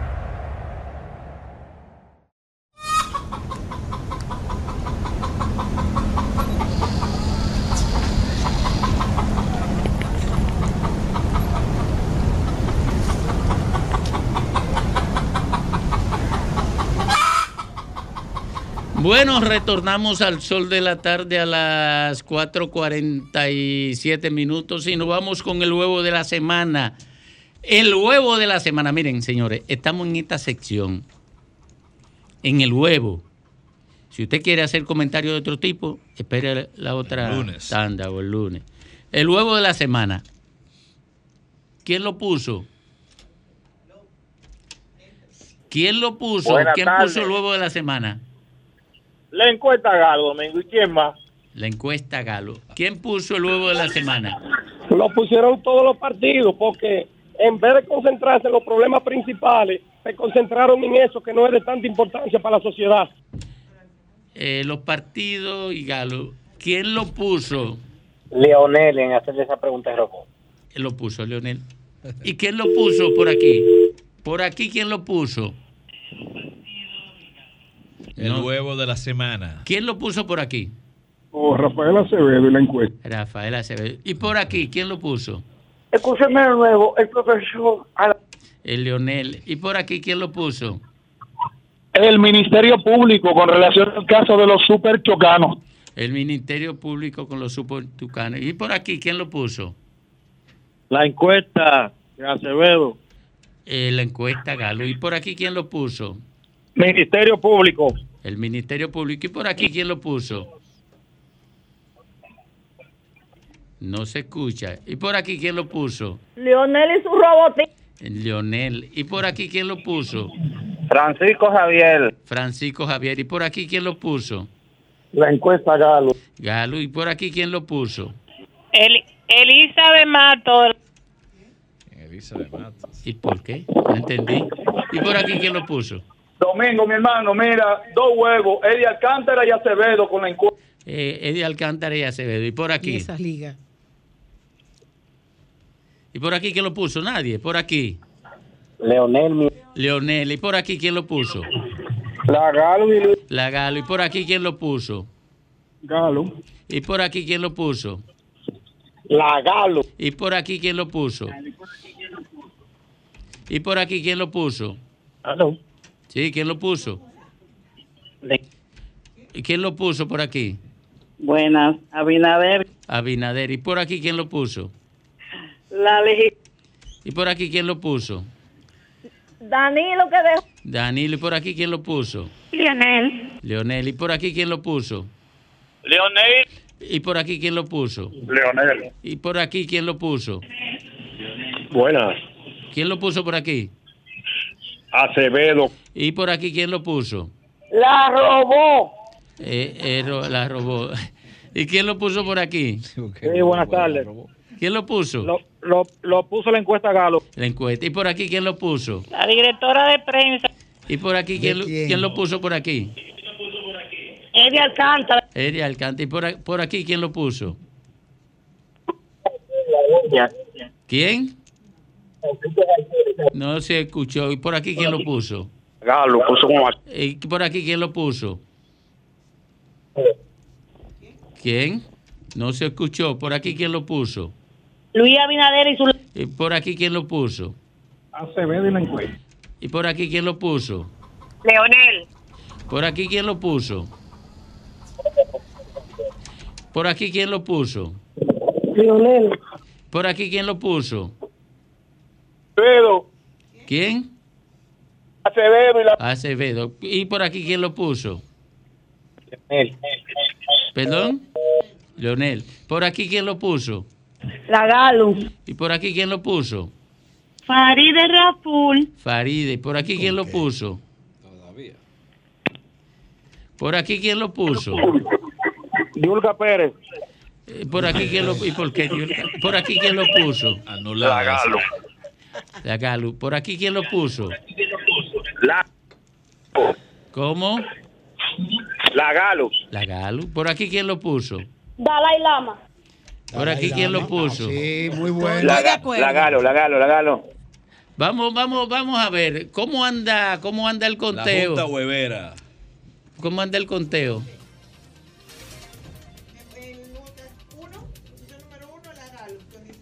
Sí. Eh, que se oiga, pero hay que repetirlo. Leonel con La Galo con La Galo 16. con, die- con 16. Leonel con 10. Bueno, ya ahí no, no, no, no son significativos. Están entre la Galo y Leonel. Bueno, eh, por aquí quién lo puso. La, Ah, ese era- iba a decir la Galo. Leonel. Leonel, este es Leonel. Uno y uno. Encuesta Galo. La Galo. ¿Y por aquí quién lo puso? Un cartón para la Galo. ¿Por aquí quién lo puso? La gobernadora de Santiago se robó los votos. Por, a- por aquí quién lo, quién lo Leonel, puso? Leonel y su robot. Leonel. ¿Y por aquí quién lo puso? Leonel Fernández. ¿Y por aquí quién lo puso? La Galo y el PR. Eh, ¿Por aquí quién lo puso? La gobernadora que se robó Eh, ¿Por aquí quién lo puso? Dalai Lama. ¿Por aquí quién lo puso? La gobernadora de Santiago. ¿Qué pasa ahí? Por aquí, ¿quién lo puso? A los bonos. Ha puesto mucho huevo el, el medio ambiente, el Ministerio de Medio Ambiente. Medio ambiente. ¿Y por aquí quién lo puso? La Galo. ¿Y por aquí quién lo puso? ¿Quién lo puso por aquí? Eh, Lionel. ¿Quién lo puso por aquí? Indudablemente, la Galo. ¿Quién lo puso por aquí? La encuesta del PRM, la Galo. ¿Quién lo puso por aquí? Domingo la habichuela. ¿Y ¿Qué es lo que es? ¿Quién lo puso por aquí? Oye, Domingo, oye, Domingo, oye bien. ¿Quién lo- Fernández, Leonel Fernández. Leonel. ¿Y quién lo puso por aquí? Y no fue la. Leonel y su robot. ¿Y quién lo puso por aquí? Por aquí lo, pu- eh, lo puso la Galo. ¿Y por aquí quién lo puso? La encuesta del PRM. ¿Y por aquí quién lo puso? Acevedo y la Galo. Eh, nos quedan tres minutos todavía. ¿Por aquí quién lo puso? Leonel y su robot. ¿Y por aquí quién lo puso? Leonel. ¿Y por aquí quién lo puso? Rafael Acevedo Legal. Eh, son las 4.13 minutos. 4.3. Eh, 4.53 minutos. Y ya llegó la avanzada de Hochi, que son Sí, no, yo amenazantes. me pone nervioso desde que Amenazante. Yo comienzo a dar vuelta aquí. Eh, ¿quién, quién puso el huevo por aquí? Acevedo y la Galo. ¿Y quién lo puso por aquí? La Galo. ¿Y quién lo puso por aquí? La gobernadora, Salador. Ceneida, sal de ese cuerpo. Esos bonos, esos bonos de Santiago, ¿Quién- ¿dónde están? ¿Quién lo puso por aquí? Lionel. ¿Y por aquí? Leonel, Leonel, Leonel. ¿Y por aquí? El guía y líder del Pero ¿y Destapa, ese, fue, tapa ese trago y, y descansa. Y llama de nuevo. Eh, ¿Y por aquí quién lo puso? Domingo, el cómico de Eddie Alcántara puso. Eh, ¿Qué fue lo que hizo? Eddie Alcántara. No ¿Qué sé, hizo? ¿qué fue? Eddie? No sé. ¿Quién lo puso por aquí? Leonel. Yo voy a hablar de eso sí, Leonel. el lunes. Leonel. ¿Y quién lo puso por aquí? ¿Qué fue lo que hizo? La gobernadora y los bonos que me robó. Ay, ¿Pero para qué? ¿Y por aquí quién lo puso? La romana Faride Rafú. ¿y qué fue lo que hizo Faride? ¿Y qué fue lo que hizo Farid? ¿Y por aquí quién lo puso? Los bonos que se robaron. Y Oye, eh, último de la tanda, ¿quién puso el huevo ahí? Un huevo de dinosaurio, Eddie Alcántara. ¿Qué fue lo que hizo? Bueno, creo que. Vámonos finalmente, Lea. político Lea. Vamos a ver qué dice la granja. 23. 23 huevos. huevos la Galo. 23 huevos la Galo. Ah, pero 21 cerquita. huevos Leonel y 23 la Galo. No, Ese la Galo, es la Galo- Eso es no, la Galo son empate 28. técnico. Son 28. 28 la Galo y 21 Leonel Fernández. Mira. Ese resultado, Entonces la Galo se ese ganó. resultado, Tente cuidado que la ese Junta Central. resultado, La, la Junta Central. ese resultado, ese resultado de la recolección de huevos en la granja de RCC Media este viernes 14.